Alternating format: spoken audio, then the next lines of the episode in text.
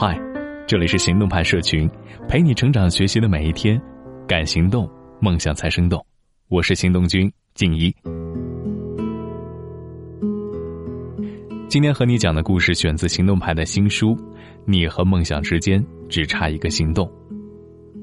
在进入正题之前，我想问问你，你有没有很烦躁或者很无力，感觉眼前的事情通通难以搞定的这样的时刻呢？我是有过，你应该也有。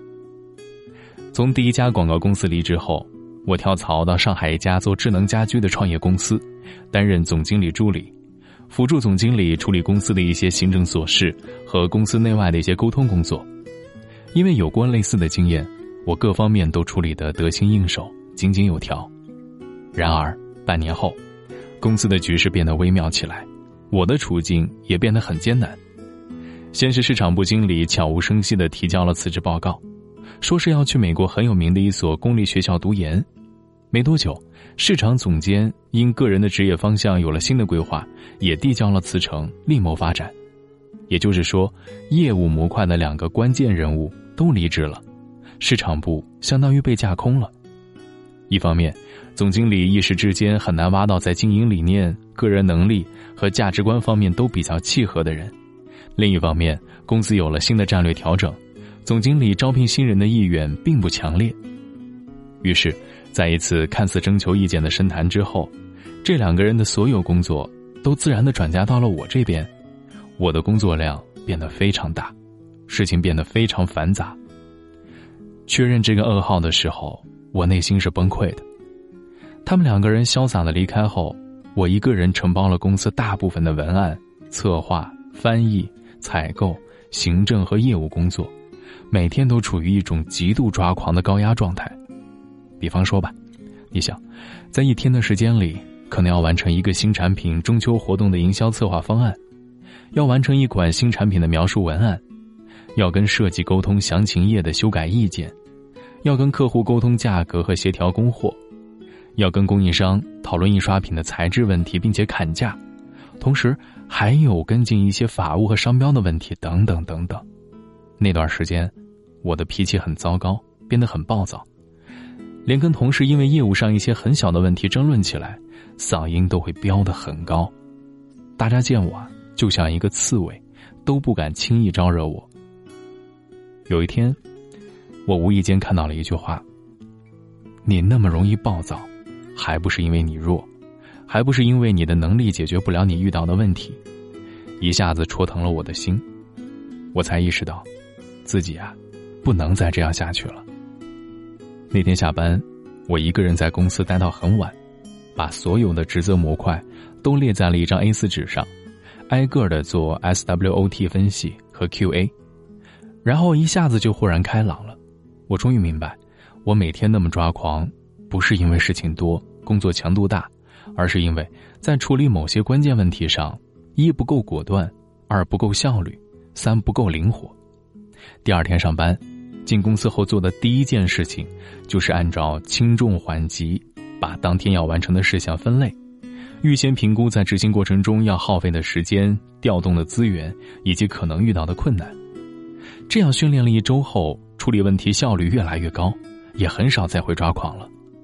之后啊，某天下班后跟老大一起吃饭，他突然冒出来一句：“哎，前阵子没顾上，呃，本来还想找你谈话的，没想到你自己调整好了。”我笑了笑，掩饰尴尬。坦白说，我原本不是一个很有耐心的人，也不是一个擅长多重任务处理的人，很不喜欢被突发的事件和状况打破原来的安排。习惯了按部就班的处理完一件事儿，再处理另外一件儿。但是那阵子，我不断的强迫自己，刻意的训练自己在不同事情上的处理能力，逼着自己每天进步。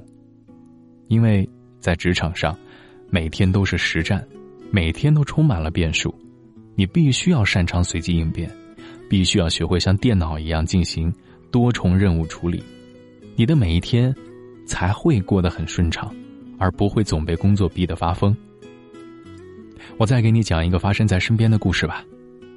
朋友秦哥留学归来后，进了北京做家装的一家上市公司，担任副总裁助理，被超级工作狂的副总裁以各种残酷的方式训练和折磨了一年多后，终于得到了副总裁的认可。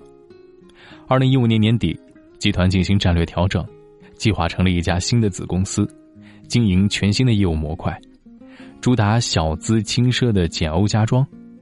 董事会的消息放出来以后，有想法的人都立刻奔走起来，经历了好一阵子的惨烈厮杀，而秦哥终于竞争到了新公司总经理的职位。他以为事情告一段落的时候，哎，这游戏才刚刚开始。你想，一个只在上市公司工作一年多的人，不管能力有多么出色，履历有多么好看，在公司那帮资历深厚的老员工眼里，他只是一个无足轻重的空降兵。一个运气好一点的海归罢了，他们怎么可能会服从秦哥的调遣？新公司成立的第一个月，是他最抓狂的时候。他开例会布置任务，基本上是没什么人听的，大家也就是表面上敷衍一下，会后该干嘛干嘛。那些人觉得他是外行，又是新人，凭什么管着从业十年甚至更久的他们呢？他没办法，没人做的事儿只能自己做。经常在公司忙到很晚，累了就躺在椅子上眯一会儿，睡前还要定个闹钟，因为半夜起来还要跟德国的设计师团队开会，沟通进度和修改意见。那阵子，他凭借着超强的毅力和北京打牛天生的不服输精神，硬是把自己活成了一个超人，经常忙到忘记吃饭，每天只睡几小时，做梦都在盘算项目上的事儿。可他心里很清楚。这并不是长久之计，他一个人做所有的事情的后果就是，就算是把身体累垮掉，也不可能把每件事情都做到极致。他必须找到一个突破点，证明自己的能力，让手下的人能带着几分信任和幸福跟他一起做事儿。冷静分析后，他终于找到了一个突破点，一个被自己忽略的关键点。那些老员工最看不上他的理由，恰恰是他的优势。最大的优势，哎，他们认为他是个没资格的新人，但正是因为他是新人，他的思维才没有固化，能够提出一些解决问题的新视角。他们认为他是个没什么本事的海归，可是别忘了，新项目是跟欧洲那边对接的，国外的行情这些老员工都不了解，而他的英语和德语都很好，所有的联系和协调工作都是他在做，而这些。都是他扳回局面的筹码。之后呢，他换了一种全新的工作方式，更大胆，也更有魄力。他不会在会议陷入僵局的时候一味的留机会跟老员工发挥了，而是发挥自己自身特长，直接提出全新的有效的解决方案。也不会由着手下的人放任自流了，摊到谁头上的事儿就必须要做完。非常严肃的说明，这些都是和每个人的绩效考核和年底分红挂钩的。经过了半年的磨合调整，新公司的运营开始正常。通过不断的正确决策和高效率的执行，秦哥终于赢得了老员工的几分尊重。工作也不再是苦逼玩命，而更多的是拼脑力了。职场上的每一个人，都会遭遇一些非常苦、让人抓狂的经历。但是，冷静以后，我们还是会发现，那些看似很苦、随时让我们抓狂的时光。恰恰是我们用来崛起的最好机会，因为，你不是总有机会证明自己的，因为逆境里的自我证明才是最有说服力的。往往，一个人遭遇的职场困境越多，他开发出来解决这些困境的模型就会越丰富，处理过的问题越多，再次遇到问题的时候，在反应的速度和思考的维度上，也就会有超出常人的优势。职场里的价值也就越高，晋升的速度可能就越快。所以，不要怕苦，不要怕抓狂，你不逼自己一把，真的不知道自己到底能有多优秀。今天你可以在行动派 Dream List 微信公众号回复“你和梦想”来回看整篇文章。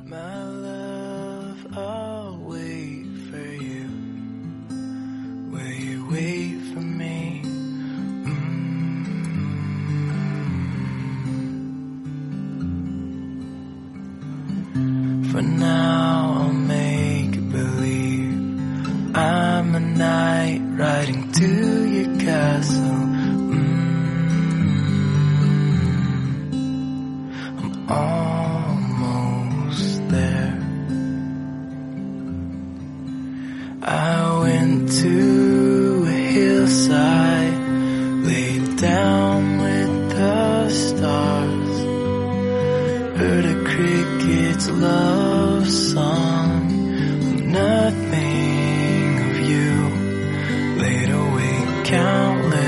Nights thinking you might be like out of the ocean of faces. Have I met your eyes? My love, I'll wait for you.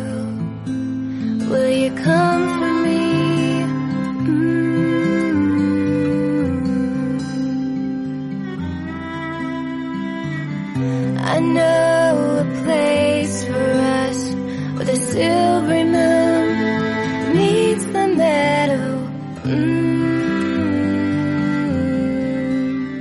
You'll find me there. I went to